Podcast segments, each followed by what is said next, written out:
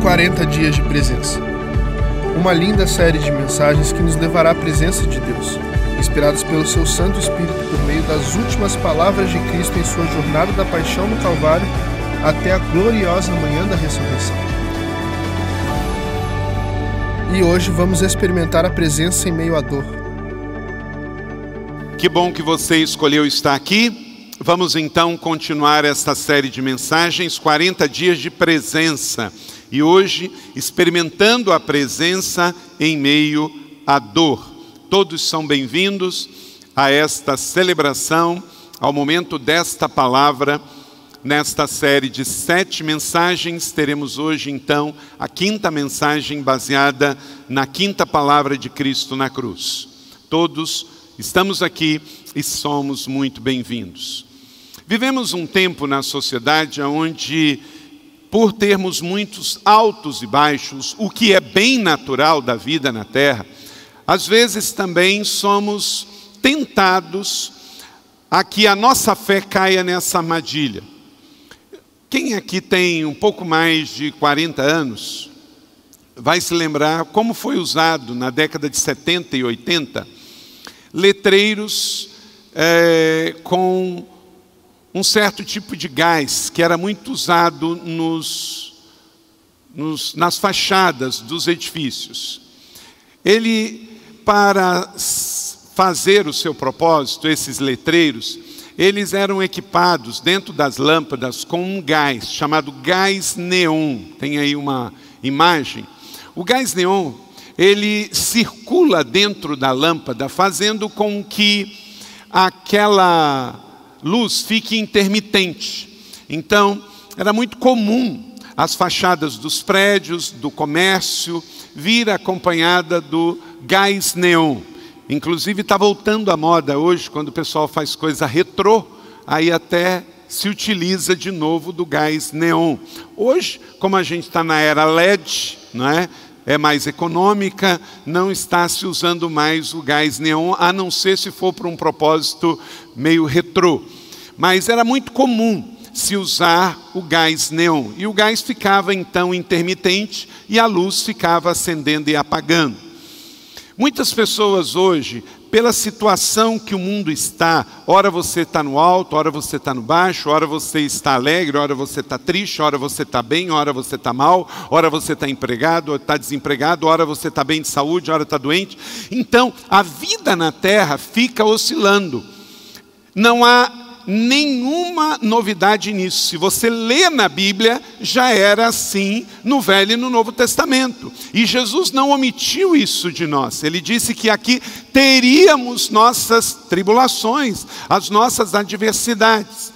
E é justamente por isso que a minha fé e a sua fé precisa ser estável nele, na pessoa de Deus, o nosso Criador, na pessoa do Filho, nosso Salvador e Senhor, na pessoa do Espírito Santo, que é o Deus que vive em nós e nos consola, na sua santa palavra, que ela permanecerá, como está escrito, que passará os céus e a terra, mas a palavra não passará, permanecerá. Então note bem, Deus ele é estável. Ele é onisciente, onipotente, onipresente. Deus é Deus e ele é estável. A Trindade é estável, a palavra é estável. Justamente para quê? Na estabilidade da Trindade, na estabilidade da palavra, na estabilidade da nossa fé, possamos então, a despeito das circunstâncias oscilarem, nós possamos estar estáveis.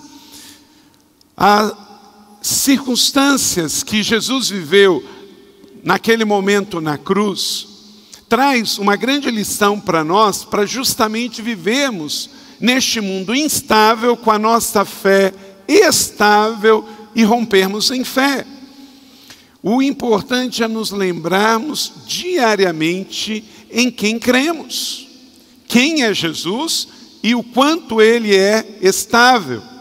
Em 1 Coríntios capítulo 1, verso 23, olha como é que Paulo já ensinou a igreja a colocar e focar a sua fé. Leia comigo. Mas nós pregamos a Cristo crucificado, que é escândalo para os judeus e loucura para os gregos. Gente, não é assim até hoje. a nossa fé, ela é loucura para alguns e é escândalo para outros. O tempo inteiro, no século 21, você conhece pessoas assim. Paulo diz: Nós pregamos a Cristo crucificado. Isso é o mais importante. Mas você não pode basear sua fé pelo que os outros acham. Porque para o judeu é, é, é, é, um escândalo você falar de um Cristo que foi morto e ressuscitou. É um escândalo, porque eles não acreditaram no Cristo Messias. E para os gregos é doideira, é loucura. Os gregos eram panteístas. Então acreditar num Deus só que envia o seu único filho era doideira. Quantos já ouviram a expressão no século 21, esse ano mesmo, falou assim: esses crentes são tudo doidos? Levanta a mão. Gente, o tempo todo a gente ouve isso. Eu estou acabando de ler um texto que remota dois mil anos atrás. Quem prega a Cristo crucificado, ele vai precisar conviver com o julgamento de um lado e do outro. Para os panteístas, você é louco. Para os ateus, você é louco. E para os religiosos que pensam de outra maneira, você é um escândalo. Mas o que, que você precisa ter? Uma fé estável. Você não pode, ora você crê, ora você não crê, por causa do que os gregos falam, por causa do que os judeus falam, por causa do que Fulano fala e Beltrano fala. Você tem que ter uma fé firmada em Jesus, o que Ele é, o que Ele fez, o que Ele prometeu, o que Ele está fazendo e o que Ele fará.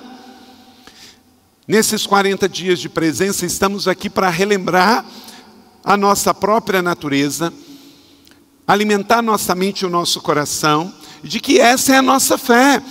40 dias de presença, não só na Páscoa, mas para nos levar para pós-Páscoa com esta mesma fé. Paulo também diz, agora na sua segunda carta aos Coríntios, capítulo 13, capítulo verso 4, porque ainda que foi crucificado por fraqueza, vive, contudo, pelo poder de Deus, porque nós também somos fracos nele, mas viveremos com ele pelo poder de Deus em vós. Amém?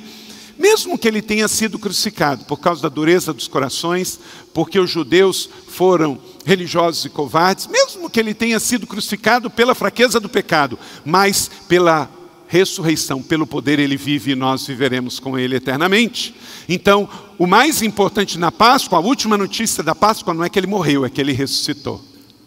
E ele vive eternamente. E aí ele nos convida, em João 11, 26, e todo aquele que vive e crê em mim nunca morrerá. Vamos ler esse texto lindo, todos juntos. E todo aquele que vive e crê em mim nunca morrerá. Olha para cá, sabe qual é o maior desafio meu e seu na sociedade pós-moderna? É como nós que nunca vamos morrer, vamos conviver com pessoas que nunca vão viver. Porque quem tem Jesus Diz o texto: quem crê, vive eternamente. E quem não crê, já está condenado. E ele nunca vai viver. E aí nós não podemos viver julgando, não podemos viver odiando. Temos que lembrar que eles estão na ignorância do pecado, e talvez você esteja na ignorância do pecado, mas quem tem Jesus tem tudo e já sabe o seu destino e a sua eternidade. Portanto, nós vamos conviver com pessoas que nunca vão viver, mas nós que nunca vamos morrer, vamos tentar pregar isto, demonstrar isso e viver isso para todas as pessoas em todos os lugares. Nesta série, nós estamos então estudando as últimas palavras de Jesus na terra, o Jesus histórico, porque o Jesus Cristo ressuscitou e vive eternamente. E também ele pronunciou palavras depois da sua ressurreição. Mas o Jesus Cristo, mais Jesus histórico, Jesus de Belém, Jesus de Nazaré, que morreu crucificado, as suas últimas palavras foram estas. E a primeira mensagem foi experimentando a presença pelo perdão. Temos destaque aqui de todas as palavras. Quando ele diz: Pai, perdoa-lhes porque não sabem o que estão fazendo. Lucas 23, 34 foi a primeira palavra de Jesus na cruz. Depois vimos a segunda mensagem, experimentando a presença pela redenção. Foi a sua segunda palavra. Jesus disse: Eu lhes garanto que hoje estarás comigo no paraíso. Lucas 23, 43.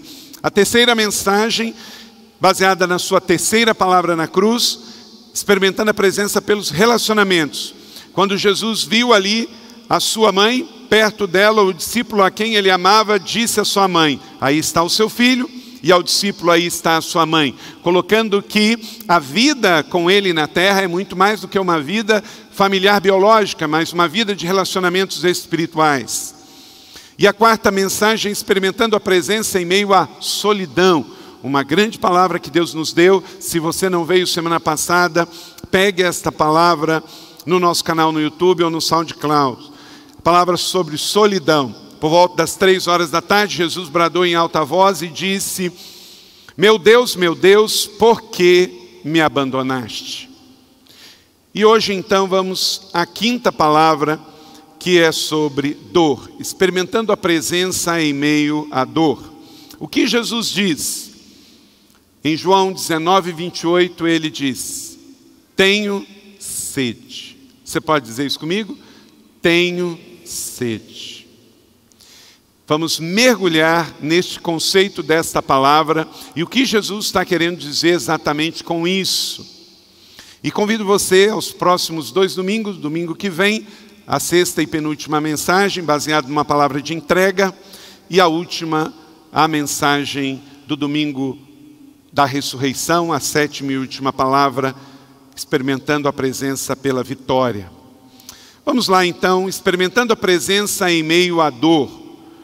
Quando Jesus disse tenho sede, o que, que ele estava exatamente dizendo? O texto diz que Jesus disse que estava com sede, então um soldado encheu uma esponja, colocou vinagre e levou até ele para que ele pudesse experimentar. Nós já vimos aqui que a palavra de perdão, redenção e relacionamento, Jesus disse no madeiro, mas ainda estava dia. A palavra no Evangelho diz que Jesus foi crucificado às nove horas da manhã. Às nove horas da manhã de uma sexta-feira, ele é levado então do Calvário para cima da cruz. E lá ele pediu perdão, trouxe a redenção e nos deu o relacionamento pela fé em família. Meio-dia, tudo ficou escuro e aí veio o momento mais difícil de Jesus, sentir-se abandonado, a palavra de solidão. Meu Deus, meu Deus, ou meu Pai, por que me abandonaste? Ele experimentou o abandono para que eu e você pudéssemos estar aqui hoje. Mas ele também sentiu aflição, ele sentiu uma dor que nós não podemos ter ideia, mas uma coisa é fato, ele viveu isso para que eu e você pudéssemos receber o alívio. Então, que aflição, que angústia, que dor. Jesus, naquele momento dramático da sua existência, já sentindo abandonado pelo Pai, por amor a mim e a você, ele diz: Eu tenho sede. Ele já tinha sido torturado, um intenso sangramento, já estava com uma coroa de espinhos na cabeça, tinha ficado exposto, estava ali numa grande agonia, desidratado e ele diz: Tenho sede. Deixa eu te perguntar uma coisa. Você tem sede de quê? Qual é a sua sede? Naquele instante, Jesus diz: Eu tenho sede. Imediatamente, o soldado levou vinagre. O mundo sempre vai te dar o oposto do que a sua alma busca. Só que você é que vai precisar fazer a escolha do que você vai buscar. Porque, na verdade, todos nós temos sede. Um comercial de uma das marcas da Coca-Cola, um tempo atrás, trouxe um grande comercial mate a sua sede, abra um Sprite, né? A sede que o mundo tem só pode ser saciada por uma pessoa.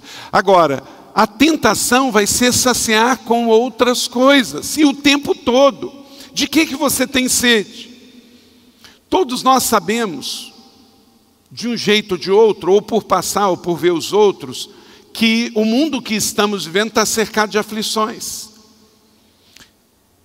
aqui já passou fome na vida? Quem já passou fome? Temos pessoas que passaram fome. Quem já passou por um diagnóstico de uma doença muito difícil? Também temos. Quem já passou uma profunda dor insuportável? Medo. Quem já teve um medo tremendo? Quem já passou por uma profunda decepção? Quem já experimentou uma frustração que você achou que você iria morrer?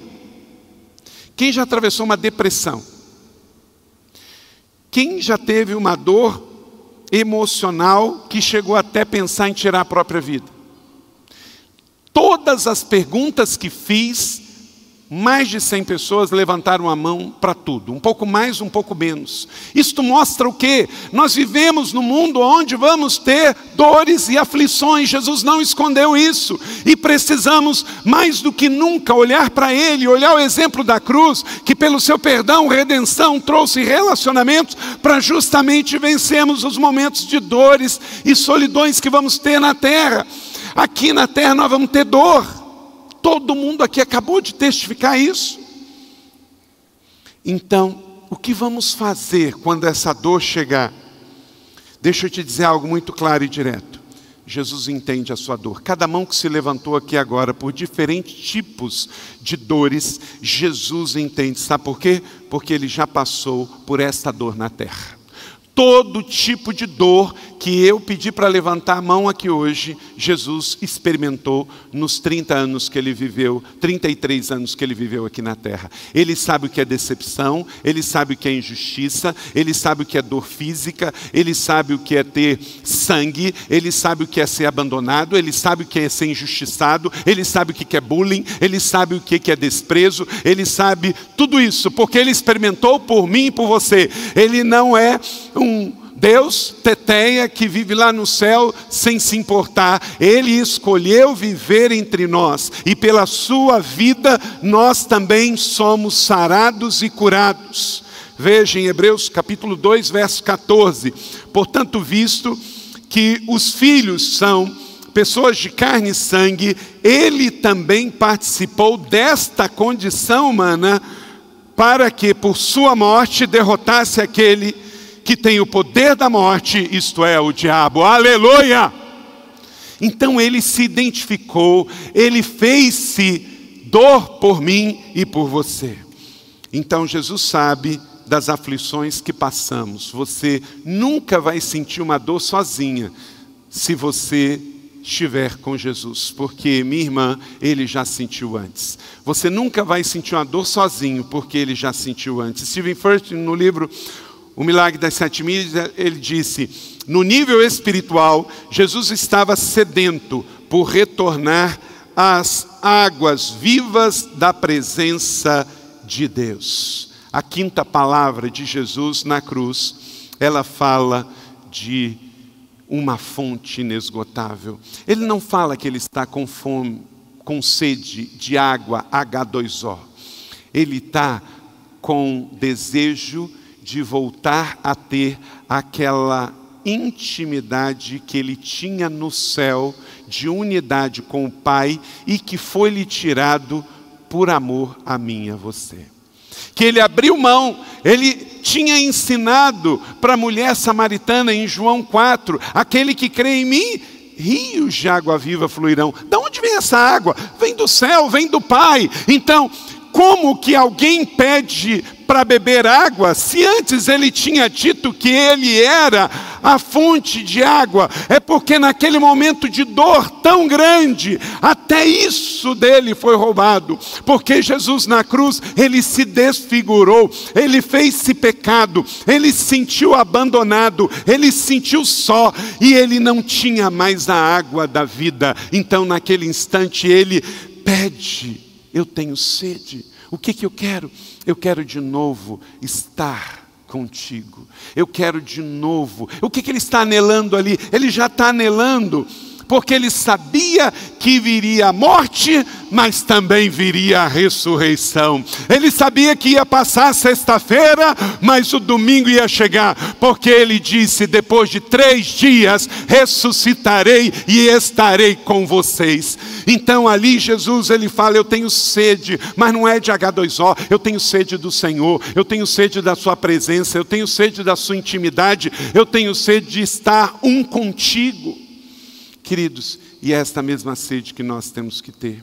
A sede de estar na presença, a sede de não trocar isso por nada deste mundo. E saber que há algo muito maior para cada um de nós, há algo muito maior. A quinta palavra nos leva à satisfação, uma satisfação que o mundo não pode dar. Não há aflição ou sede que possa ser curado e saciado por Jesus. Todo tipo de sede real pode ser saciado por Jesus.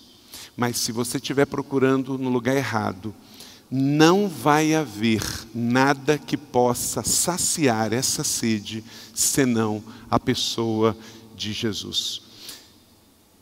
E entenda, não há nada que a presença de Jesus não cure. Não há nenhuma dor que a presença de Jesus não cure. Feche seus olhos, bota a mão no seu coração e diga esta frase tão linda comigo. Não há nada que a presença de Jesus não possa curar.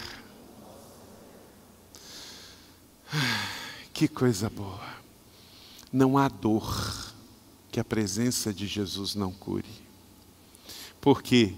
Porque ele fez-se pecado na cruz para curar a dor do seu pecado.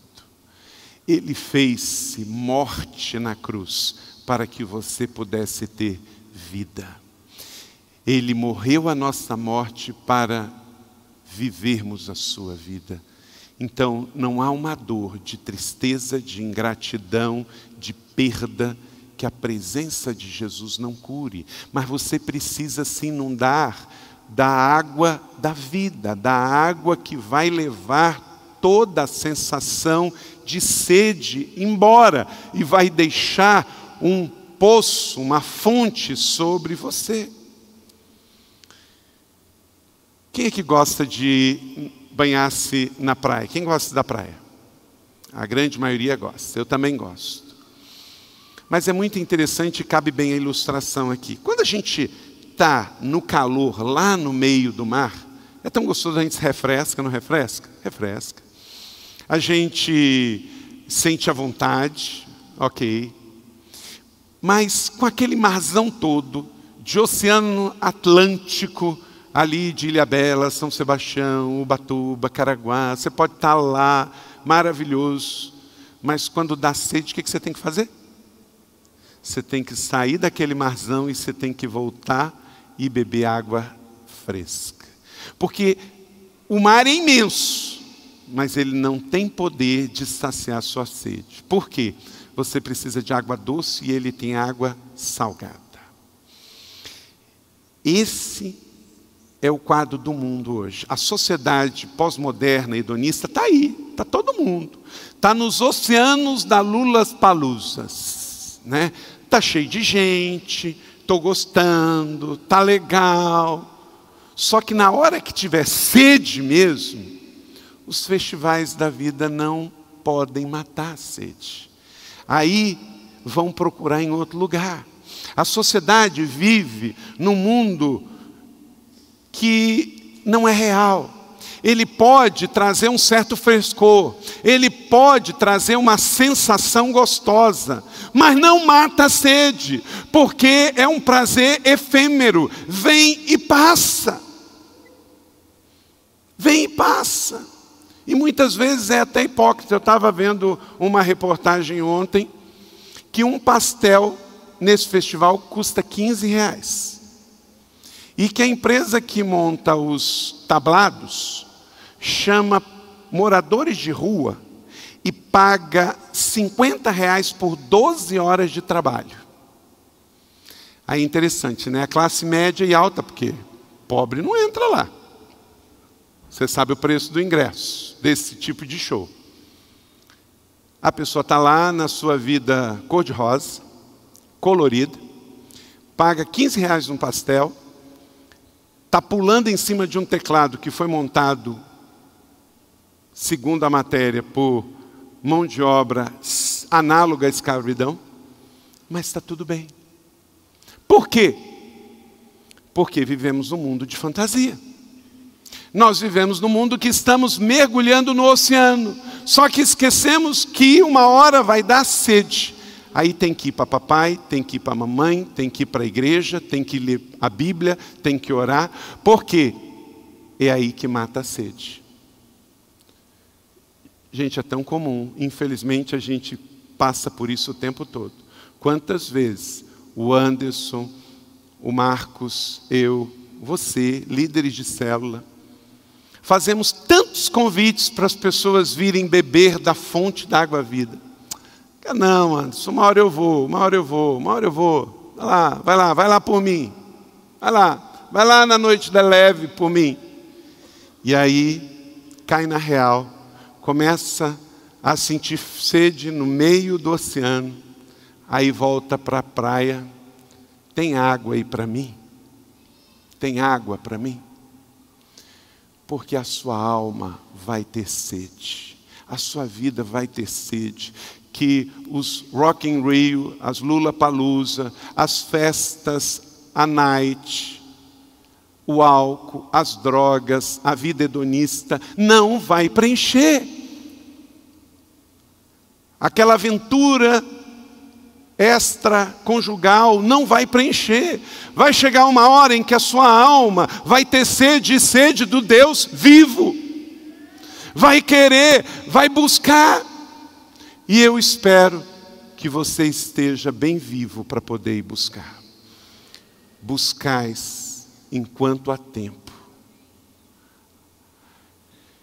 Então entenda e espero que você estando aqui hoje, ou ao alcance desta palavra pelo rádio pela internet, que você busque ajuda enquanto pode, que você busque a fonte enquanto que ela está disponível, que você não viva num mar de ilusões, num delírio de uma noite qualquer, porque lá você pode estar cercado de pessoas, mas pode estar sozinho na sua alma, pode estar sozinho na sua busca. Anote aí cinco princípios para você experimentar a presença em meio à dor. E assim saciar sua sede espiritual. Primeiro, entenda o propósito da sua sede. Em João 19, 28 e 29, sabendo então que tudo estava concluído, para que a Escritura se cumprisse, disse Jesus: Tenho sede. Estava ali uma vasilha cheia de vinagre. Então embeberam em uma esponja, colocaram a esponja na ponta de um caniço de isopo e ergueram até os lábios de Jesus. Até aquele momento serviu para um propósito. Entenda, enquanto a crucificação parecia ser o fim de tudo, tudo contra Jesus, o pai abandona o filho na cruz, Jesus estava ali cumprindo uma promessa. Havia uma profecia que falava até em detalhes sobre isso. Em João 19, 24, não a rasguemos, disseram uns aos outros. Vamos decidir por sorteio quem ficará com ela. E isso aconteceu, olha só, até a questão da capa de Jesus lá na cruz para que se cumprisse. Dividiram as minhas roupas entre si, tiraram sortes pelas minhas vestes. Foi o que os soldados fizeram. Uma velha profecia dos profetas do Velho Testamento. Veja o que está no Salmo 69, 21. Olha só esse texto extraordinário, um texto escatológico dos dias de Davi que ele escreveu e apontou para Jesus na cruz. Leia comigo. Puseram fel na minha comida, para matar a sede, deram-me vinagre. Como que você explica isso? Como que os judeus não recebem Jesus, o Messias? Se no livro do cancioneiro de Israel, o livro de Davi, está escrito que as vestes dele seriam rasgadas na cruz e iriam tirar sorte. Isso aconteceu. Diz que ele iria experimentar algo como fel na sua boca na hora que ele pedisse água, e isso aconteceu. Sabe por quê? Porque os judeus estavam cegos espiritualmente, estavam surdos espiritualmente. É a mesma coisa nos dias de hoje, gente. O Evangelho de Jesus é lindo, o Evangelho empodera, o Evangelho liberta. Eu sempre digo, você já ouviu, mesmo que a gente não tivesse um céu prometido para ir depois daqui, a vida cristã já seria infinitamente melhor. Quantos aqui, olha para cá, dão testemunho independente do céu que vamos, que hoje você vive uma vida melhor do que antes de conhecer Jesus. Levanta sua mão. Olha só, aleluia. Você pode aplaudir o Senhor por isso? Glória a Deus. Querido, quantas pessoas precisavam de um cigarro para se acalmar, precisavam uma bebida para se alegrar, precisava é, tomar remédios para dormir, e hoje você está livre, você hoje celebra a alegria e a abundância do Senhor, porque a alegria do Senhor a sua força é, amém? Quantos aqui tinham dificuldades para dormir? O Salmo de número 3 diz: Eu me deito e durmo e acordo porque o Senhor me sustenta. Quem tinha dificuldade para dormir antes de se converter e hoje tem um sono completamente diferente, levanta a mão. Aleluia, glória a Deus por isso. Está vendo? A nossa vida muda, Jesus transforma a nossa vida. Então, a princípio, era para todo mundo se converter. A gente não perde nada quando a gente aceita Jesus. A gente passa a viver uma vida totalmente diferente. Mas eu pergunto: todo mundo se converte? Não. Por quê? Mesma coisa. Porque os judeus não receberam Jesus. Pensa bem, gente, olha para cá. Eles escrevem um livro recebido por inspiração divina que diz em detalhes como é que o Messias ia nascer, como é que ele ia viver, fala até o nome da cidade que ele iria nascer. Você quer melhor do que isso? Vem um livro 600 anos antes e diz assim: ó, vai nascer lá em Belém de terra de Efrata. E ele vai morrer e vai ser crucificado, e ele vai ter as suas vestes rasgadas, vai experimentar fel na sua boca, e mesmo assim não crê. Lembra quando Jesus contou a parábola de Lázaro e do rico que morreu e foi para o inferno? Ele disse o seguinte: nem que Moisés ressuscitasse e voltasse aqui para pregar, a pessoa que está cega e surda ela não iria reconhecer. Jesus viveu entre nós, veio para o que era seus e os seus não receberam. Gente, tem gente que fala assim: ah, mas se eu visse um milagre, eu me converteria. Se, se eu visse uma pessoa que ressuscita, eu iria me converter. Gente, isso acontece o tempo todo no mundo. E não é por isso. Na Índia, isso é um fenômeno. Por que, que toda a população na Índia não é convertida? Ué, uma pergunta muito simples. Por que, que todas as pessoas do Império Romano que viviam em Jerusalém não se converteram no dia da ressurreição de Lázaro? Porque não funciona assim. Você não precisa ver para crer, você precisa decidir crer para ver. Mas você, se tiver a sua fé alimentada em cima do que você vê, a sua fé tem prazo de validade. A nossa fé não é por vista, é por escolha, decisão. Nós decidimos escolher crer, por isso disse Jesus: Bem-aventurados que não viram e creram. Você escolhe crer, você decide crer. Então não tem uma fé baseada no que você está sentindo. Não tem uma fé porque um dia você viu um milagre. Tenha uma fé porque você leu na palavra e a fé vem por ouvir e ouvir a palavra de Deus. E você escolhe crer, porque sentimentos passam, alegria passa, mas a sua fé deve ser numa pessoa que decidiu viver entre nós e dar a sua vida por você. E isso não tem a ver com sentimento, tem a ver com uma escolha, uma decisão de crer, de acreditar. Entenda que tudo tem um propósito. Deus não era um masoquista quando enviou seu filho para sofrer na cruz por nós, era para cumprir a escritura. Tudo se remete a este livro. Aqui estava escrito no Velho Testamento que assim seria. Então Jesus é o cumprimento das Escrituras para fortalecer a palavra. E tudo passa, mas a palavra passa. Todas as pessoas que foram curadas de uma doença, elas um dia vão morrer de outras. E a nossa fé não está em cima do que foi um milagre, mas em cima de uma pessoa que veio ao nosso mundo sem pecado e fez pecado por nós. Amém?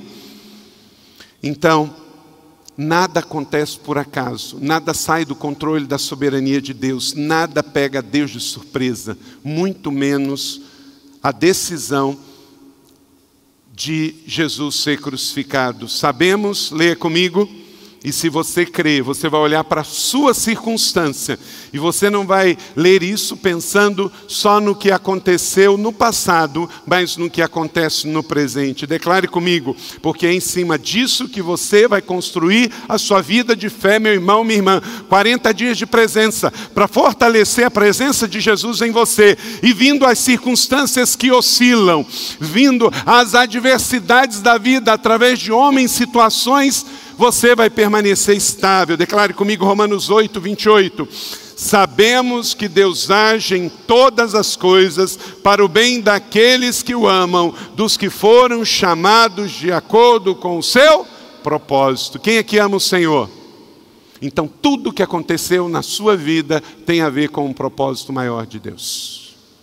Você pode não enxergar hoje, mas amanhã vai se revelar esse propósito. Amém ou não amém? Então viva a presença. Dois, para experimentar a presença em meio à dor e saciar sua sede espiritual, reavalie suas fontes de saciedade espiritual. Reavalie da onde vem a sua paixão. Mateus 24, 24 e 25.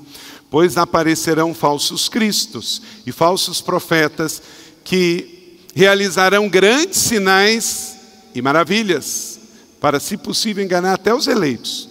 Vejo que eu vos avisei antecipadamente. Você pode estar sinceramente errado, ouvindo coisa errada, vendo coisa errada, seguindo coisa errada. Jesus, ao alertar os seus discípulos acerca dos sinais dos últimos tempos, ele faz isso com relação também a profetas que viriam.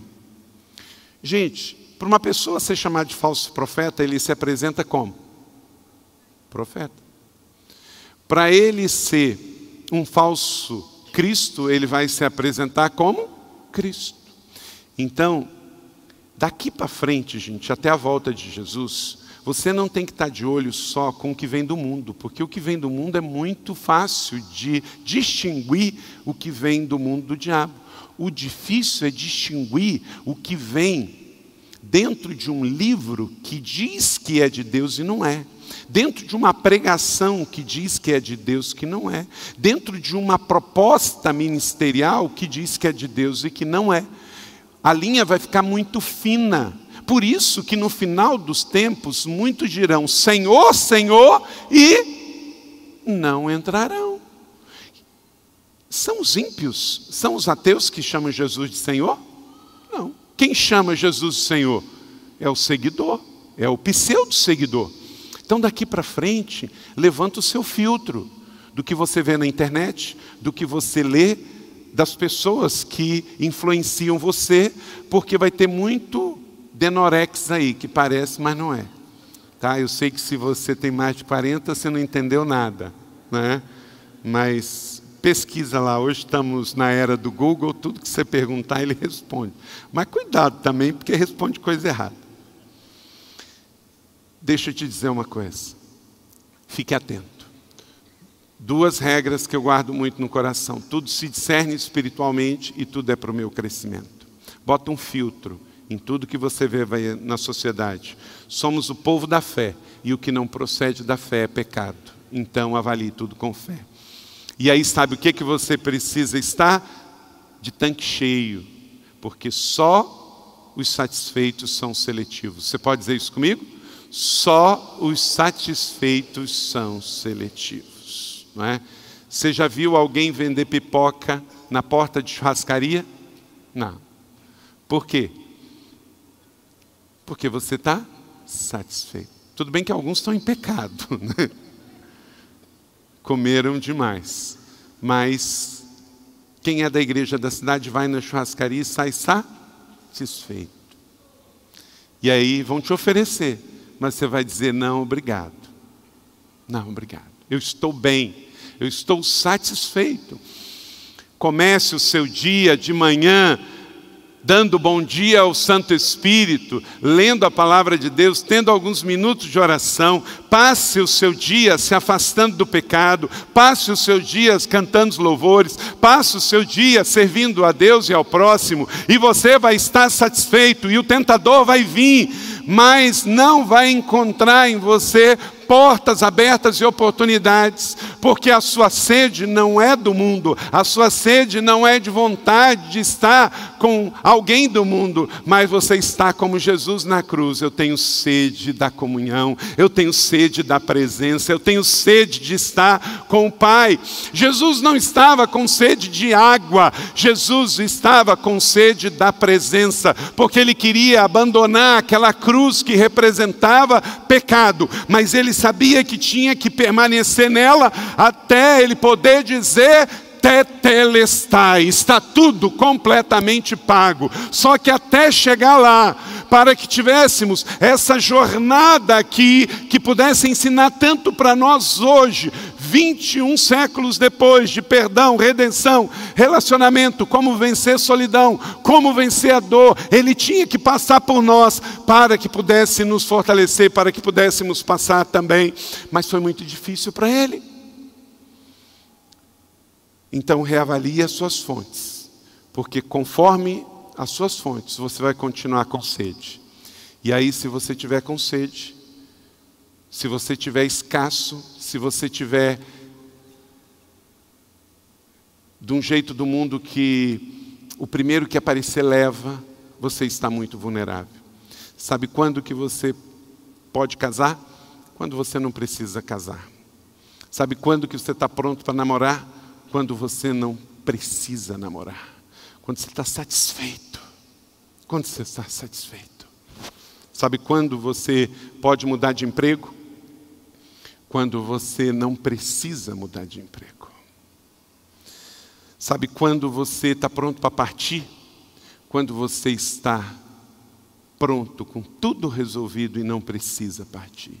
O problema é quando a gente está desesperado. Não, mas eu tenho que casar. Não, mas eu tenho que namorar. Não, mas eu tenho que mudar. Não, mas eu tenho que ir para aquela casa nova. Não, mas eu tenho que ir para aquele emprego. Não, mas eu tenho que mudar de cidade. Você pode estar gerenciando. Quem disse que você tem? Deus? Ou é a sua carne? Ou é a sua vontade? Ou é seu desejo? Jesus não disse eu tenho sede de água. Eu tenho sede. Sede da presença. Sede da intimidade. E por isso ele não desceu da cruz, porque ele sabia que daqui a poucas horas ele iria ter isso. Então ele aguentou firme. Aguenta firme, irmão. Eu não gosto de usar muito esse recurso, mas como eu sei que tem gente quase dormindo do teu lado, fala com ele. Aguenta firme, irmão. Aguenta firme. Aguenta firme. Vai chegar, vai chegar, não gerencie. Só os satisfeitos são seletivos. Terceiro, para experimentar a presença em meio à dor e saciar sua sede, pare de beber água contaminada. Pare de beber água contaminada. Descanse. Jeremias 2, 13 e 18. O meu povo cometeu dois crimes. Eles me abandonaram a mim, a fonte de água viva, e cavaram as suas próprias cisternas, cisternas rachadas que não retêm água. Agora, por que você vai ao Egito para beber água do Nilo? A água do Nilo já era contaminada naquela época, continua até hoje. Por que você vai à Síria beber água do Eufrates? Você precisa de água limpa, mas muito cuidado, que na jornada da vida você pode se deparar com água suja, água contaminada. Está provado que quase 40% do problema de doenças de países de terceiro mundo, na Ásia e na África e na América Latina, 40% das doenças têm a ver com água contaminada. O problema é que poderia ser resolvido. Cuidado com a água contaminada. Ela vai vir na sua vida, ela vai vir no seu trabalho. Essa semana eu estava lendo uma matéria de um grande executivo brasileiro chamado, coloca aí, Carlos Gost. Brasileiro que comandava aliança com três montadoras foi preso no Japão. Olha o histórico da vida dele, gente. Se você nasceu em Porto Velho, desculpa aí, mas olha, gente, ele foi nascer. Em, imagina, Porto Velho já é longe hoje. Você vir de Porto Velho para São Paulo é quase vir de Miami para São Paulo, dá quase a mesma distância de, de tempo. Ele nasceu lá. Veio de família libanesa. Imagina como é que era Porto Velho em 1954. Aí, ó, Michelin, Renault, Nissan, Mitsubishi. Aí, 2018, é preso. Passa o outro slide.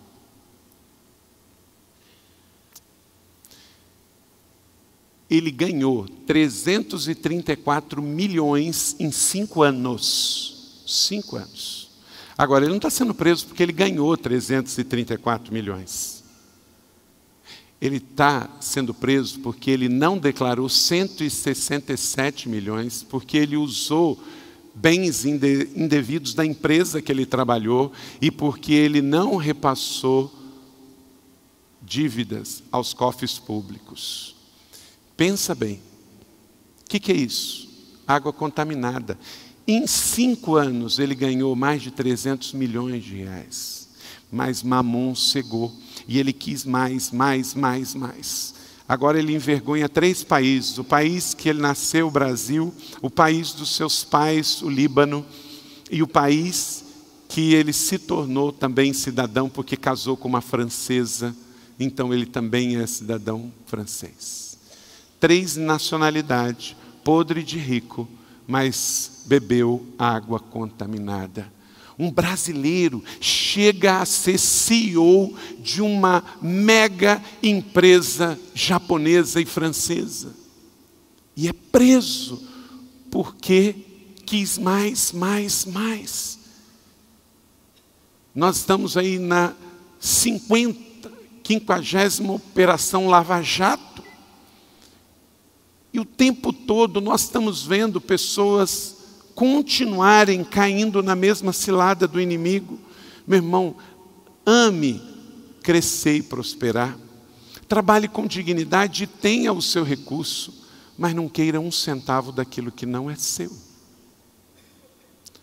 Porque o inimigo que vai seduzir para você subir, alimentando com água contaminada, na primeira oportunidade ele vai puxar, porque é ele que está por detrás também dessas mesmas puxadas de tapete para que este tipo de situação um dia aconteça. Espero que este homem, na sua cela, arrependa-se dos seus erros, possa devolver o dinheiro que roubou e possa terminar melhor do que ele está agora. Pare de beber água contaminada Amados, vistos que temos essas promessas, purifiquemos de tudo que contamina o corpo e o espírito, aperfeiçoando a santidade no temor de Deus. 2 Coríntios 7:1. Escolha viver limpo. Faça da santidade sua prioridade pessoal. Existe muita gente usando de fonte contaminada e poluída. Por exemplo, a mentira é água suja no desenvolvimento do seu caráter. A pornografia é água suja no desenvolvimento da sua sexualidade. O roubo e a trapaça são águas sujas no desenvolvimento do seu sucesso. O orgulho e a prepotência são água suja no desenvolvimento de boas amizades. A omissão é água suja no desenvolvimento da comunicação saudável. A infidelidade e a traição são águas sujas no desenvolvimento de um casamento abençoado. A preguiça e a procrastinação são águas sujas no desenvolvimento das suas conquistas. O egoísmo é água suja no desenvolvimento da compaixão e da solidariedade. Então diga não à água suja e diga sim, eu tenho sede das águas vivas do Deus vivo através da pessoa de Jesus. Amém para experimentar, em quarto lugar, a presença em meio à dor e saciar sua sede espiritual. Mate a sua sede na fonte certa. João capítulo 4, 13 e 14. Jesus respondeu: Quem beber desta água terá sede outra vez, mas quem beber da água que eu lhe der, nunca mais terá sede. Era desta água que Jesus está falando. Você tem sede de Jesus ou você tem sede de coisas? Você tem sede de bênçãos?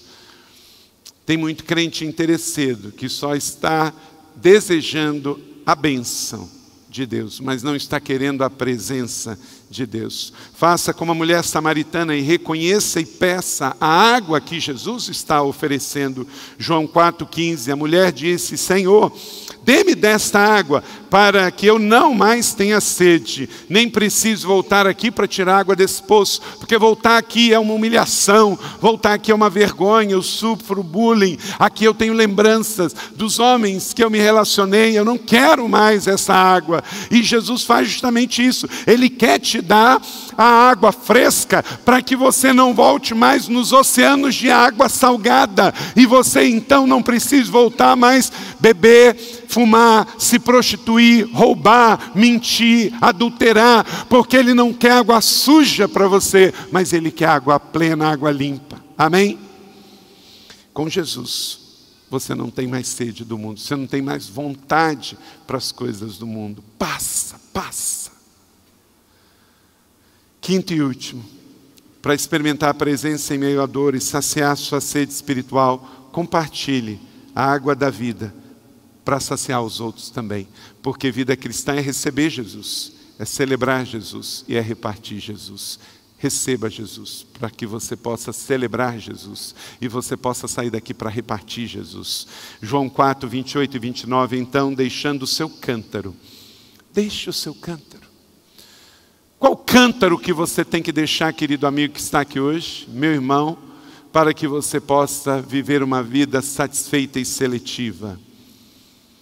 Deixou o cântaro, voltou à cidade e disse: Venham ver o homem que me disse tudo o que tenho feito. Será que ele não é o Cristo? A mulher samaritana não somente reconheceu Jesus como Cristo, ela imediatamente saiu para anunciar ao povo. Jesus não é uma fonte só para você, ele é uma fonte para você receber, celebrar e sair para repartir. João 4,14, leia comigo. Pelo contrário, a água que eu lhe der se tornará nele uma fonte de água a jorrar para a vida eterna. Sua satisfação será a satisfação dos outros também. Suas aflições curadas servirão para curar outros. Seu testemunho de superação vai inspirar outros. Você que saiu das drogas vai ajudar outros. Você que saiu do álcool vai ajudar outro. Você que saiu da prostituição vai ajudar outro. Temos ministério nesta igreja para ajudar aqueles que ainda estão pelo caminho. Quem sacia é saciado, quem supre é suprido, quem reparte, quem recebe reparte, quem ama é amado, quem perdoa é perdoado concluo como comecei. Disse Jesus: Tenho sede. Quais são seus problemas? Você tem sede de quê? Tem sede do fim da doença? Da melhora do casamento? Do emprego melhor? De uma direção de vida? De respeito? De sentido? De propósito? De significado? Quer uma família? Quer vencer um vício, uma dor? Jesus. Busque Jesus e todas as outras coisas lhe serão acrescentadas. Ele mesmo disse em Mateus capítulo 6, 34. Jesus é a essência, Jesus é a causa e o efeito.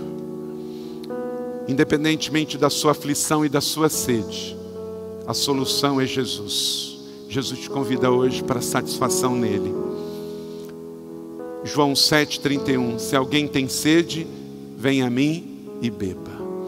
E quem crê em mim, como diz as Escrituras, do seu interior fluirão rios de águas vivas. João 7,38.